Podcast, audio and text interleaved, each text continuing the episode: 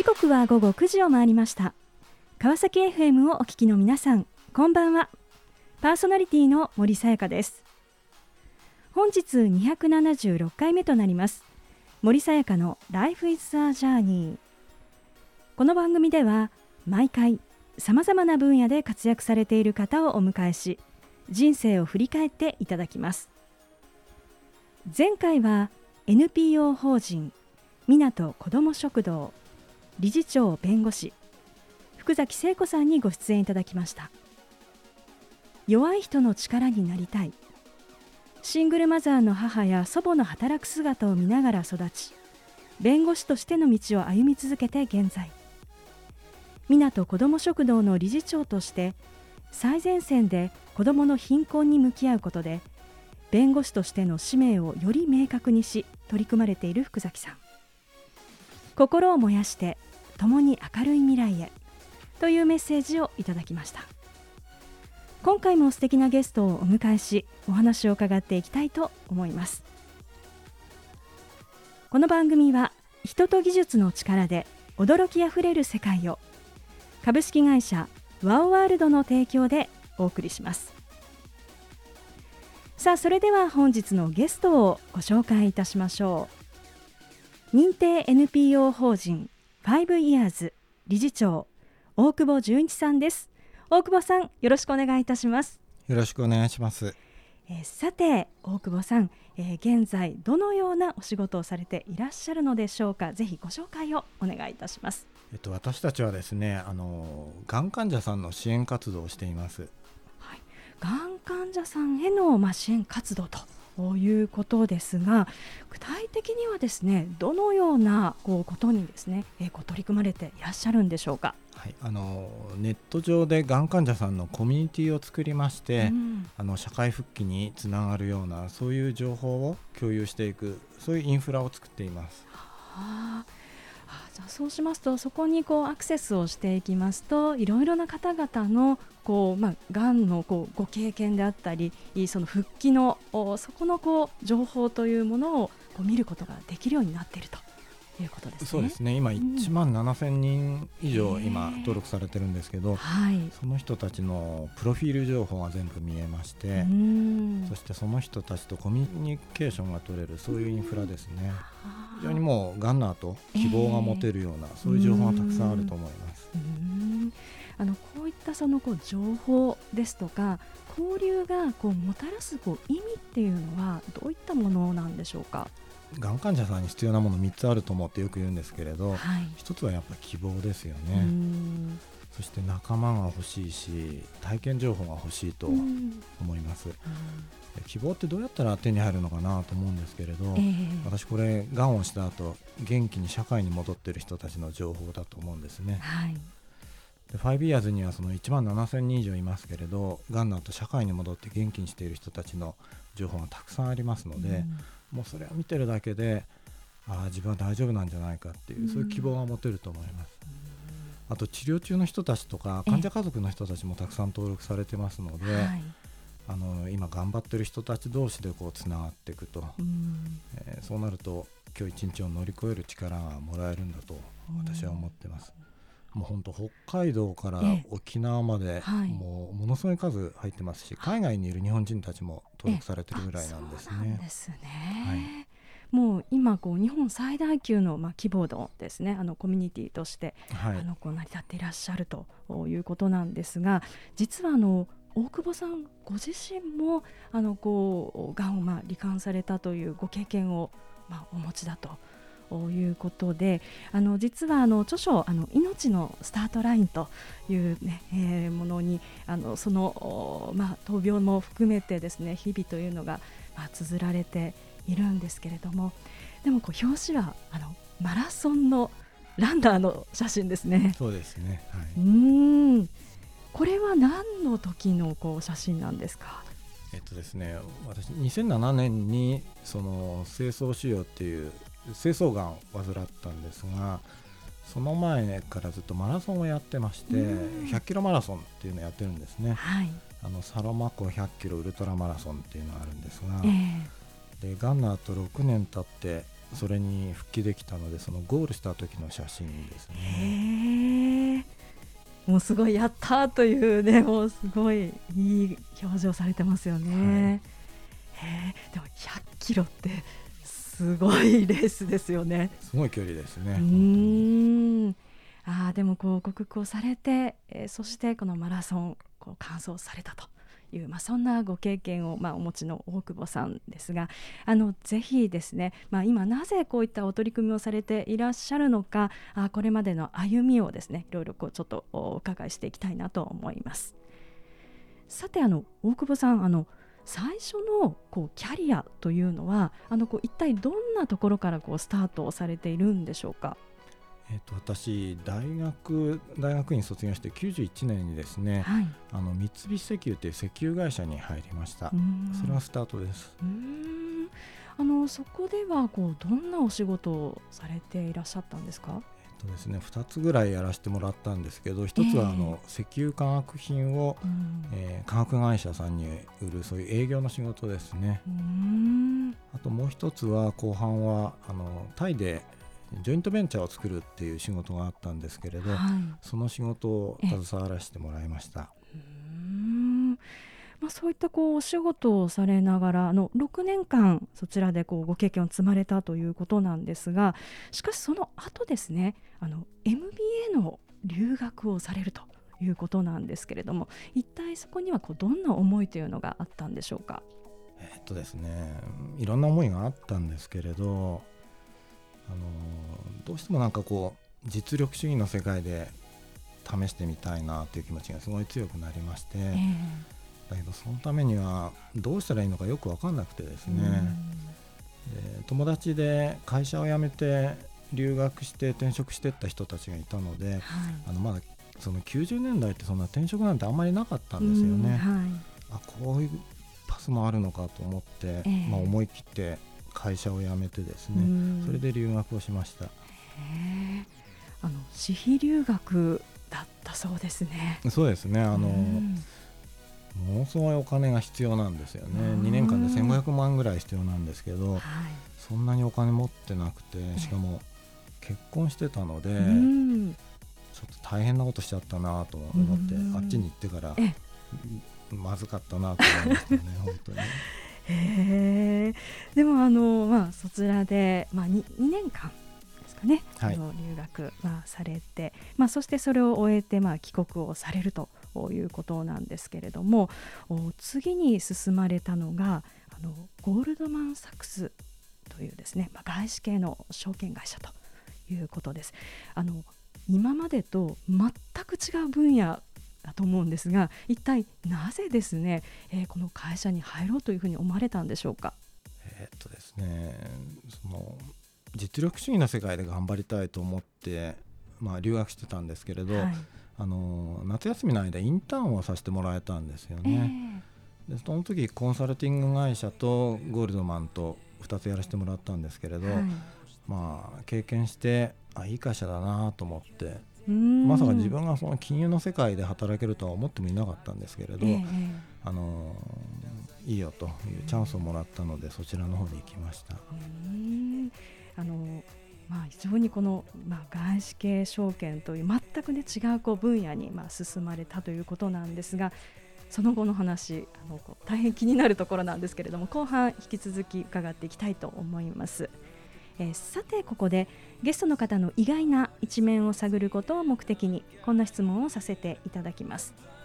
今大久保さんが興味関心を持っていることを教えてくださいと、これ5年ぐらいやってるんですけどあの、はい、観葉植物が好きでして、はい、えー、それが今一生懸命植物育ててるのをやってますね。え。観葉植物、はい、え。ー、え例えばどんなのですか？えー、っとですねあのフィカスっていうこう葉っぱが手のひらぐらい大きい植物がいくつもあるんですけど、はい、そのいろんな種類あるんですね。バーガンディとか、はい、アルテーシマとかですね、自分の背丈ぐらいのそういう植物を家にいくつか買ってあってですねサボテンとかコーヒーの木もあるんですけど、はい、もう家内とかからもう家が狭くなるからやめてくれって言われてるんですけど 植物を育てるって本当楽しいんですよ。うん、はい。なんか今すごく嬉しそう、はい、で おっしゃってましたがさあありがとうございます。ではあのここで一曲お届けしたいと思います。ブラックピンクでステイ。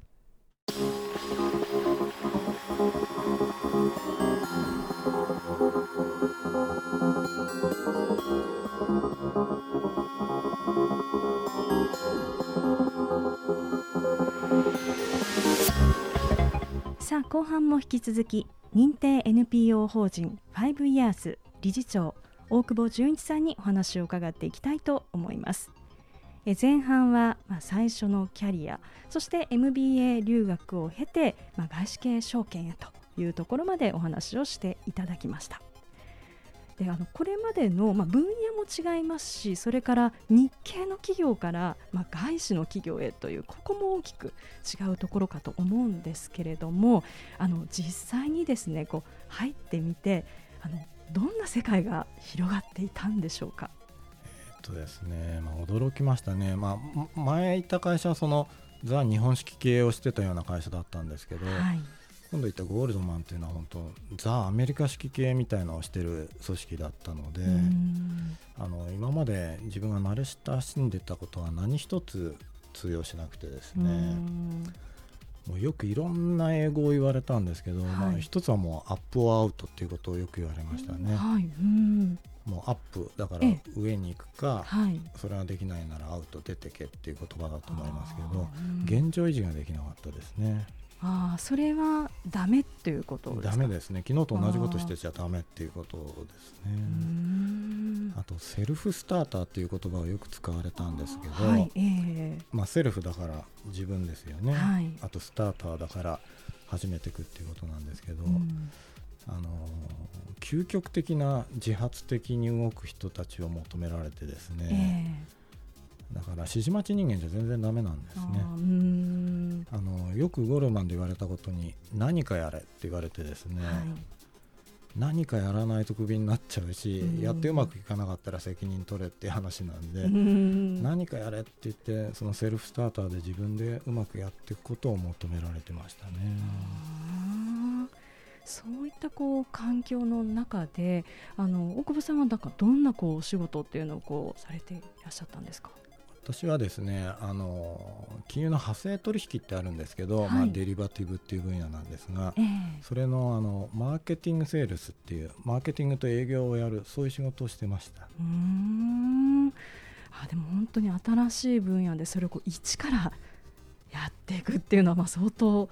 大変そうななんかこうイメージもありますが。いやそうなんですよね。あのやっぱ経験者が転職して入ってくる会社だったのであの元野村証券とか元モルガン・スタンレーとかそういう人たちがいっぱいいてですね、はい、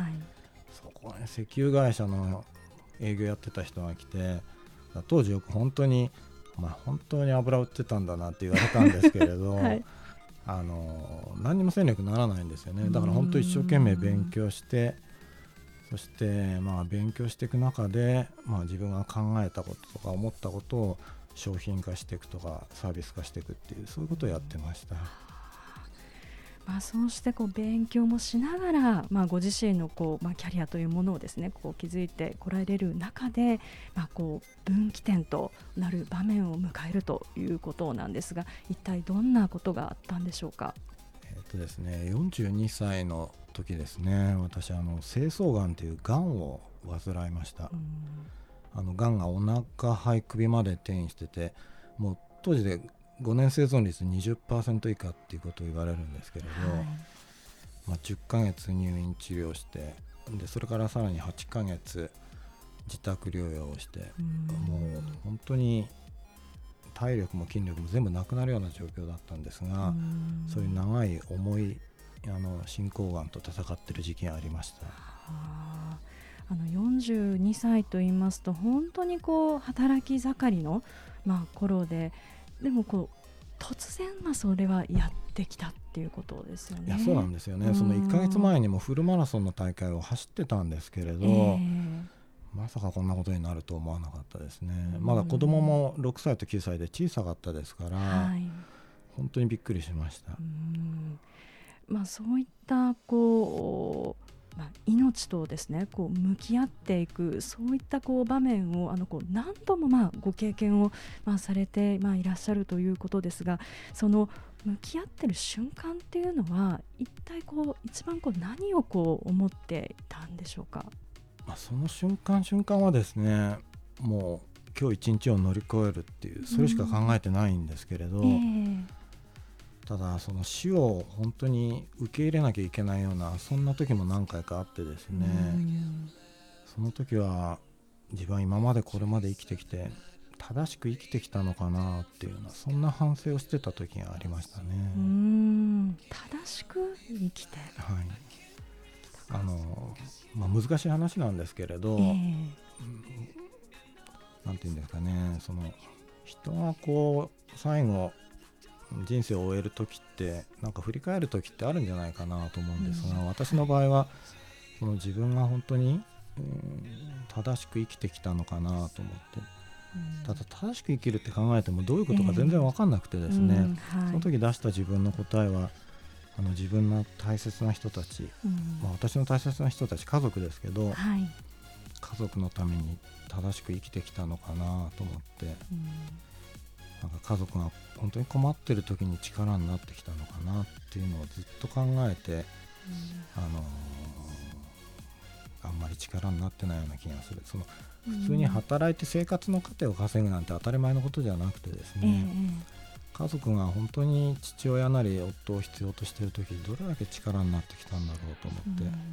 その反省ばかりしてましたね。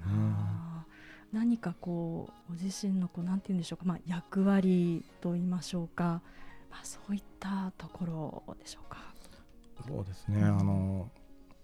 なんかこれでいいっていうものはないと思うんですね、うん、父親にしても夫にしても。だけどもっとうまくできたんじゃないかみたいなそんなことばっかり反省してました。あのそうした中で、まあ、本当にこう非常にこう厳しいですね、まあ、いろんなこう治療もされながらあのこう乗り越えて、まあ、来られたあ大久保さんですけれどもそのこう、まあ、治療をしていくにあたってですねこう支えとなったものっていうのは一体どんなことなんでしょうか？えっとですね、私は、まあ、運が良かったんですけどロールモデルがいましたね。あのランス・アームストロングっていうアメリカのプロのサイクリストなんですけど、はい、私と全く同じ病気を先にしてですね、えー、で同じ進行度でただその後彼はツール・ド・フランスに復帰して個人総合優勝までしていくんですね、はい、なんかもう私がんをしたら人生下り坂になるんじゃないかなんて当時思ってたんですけどいやそうじゃなくてこうさらなる高みに登っていくことだってできるっていうのをそういうのを示してくれてた先人がいたことが本当に心の支えになりました。まあ、そしてこう、まあ、治療も終えてですねこう、まあ、職場にこう復帰をされあのまたこうゴールドマン・サックスでですねあの働かれるということなんですがあのやはりこの仕事とこのまあ治療をこう両立していくというふうな中でですね、まあ、周囲の方々ですとかそれからこう組織としてのこう関わりとしてこうやっぱりこうあってほしいな、まあ、あのここが大事だというふうに思われるのはなんかどんな点でしょうか、えっと、私はすごい運が良かったんですけどあのこうあってほしいっていうのはあんまりゴールドマンでは感じなかったんですね。なぜかっていうとあのダイバーシティが本当にしっかり根付いてる会社だったものですから、はい、普通に接してくれましたね。何かがんをしたからって言ってそれが唯一なんか不利益になるっていうことは何もなくてですね、みんなでこう大久保のま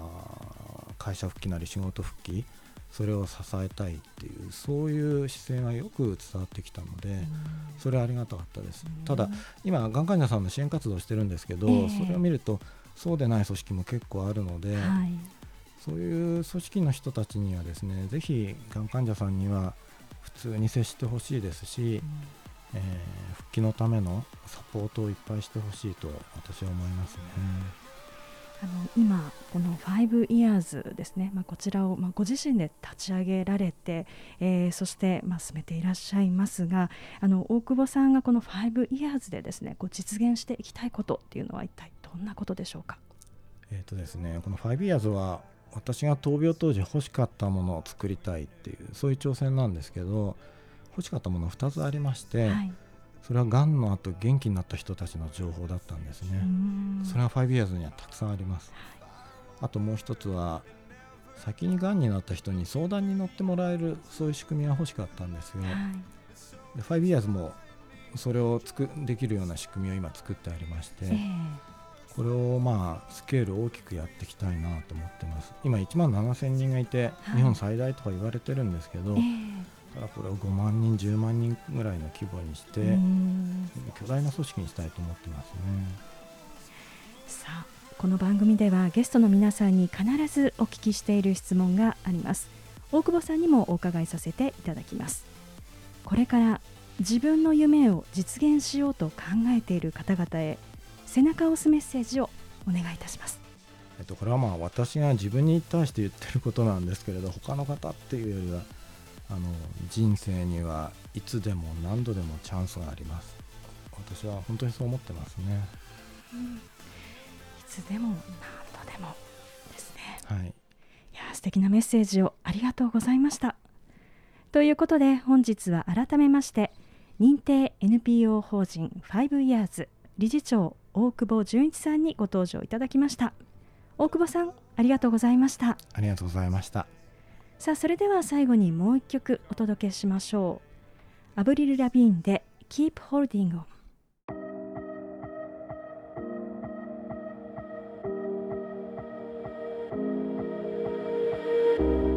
森さやかの Life is a Journey いかがでしたでしょうか？日系の石油会社から MBA 留学を経てゴールドマン・サックス証券へ。仕事に邁進する中42歳。働き盛りを襲った突然のがん宣告。がんと闘い続けて6年。完治し病という苦難を乗り越えた今。5 years を通じてがん患者の方々のために取り組まれている大久保さん。一生のうち2人に1人はがんになると言われている中もし同じように命と向き合う場面を迎えたらどのようなことを思うだろうか。自分自身や身の回りにいる大事な人の顔を思い浮かべながら今という日々とどう向き合うかを深く考えさせられました。大久保さんの抱くこれからの夢。それは四大マラソンを制覇することだそう。苦難を乗り越え挑戦し続けるその姿に大変心を動かされた。そんな時間でした。次回はどんな素敵なゲストの方が来てくださるでしょうか。来週もまたこの時間にお会いしましょう。今日も一日お疲れ様でした。おやすみなさい。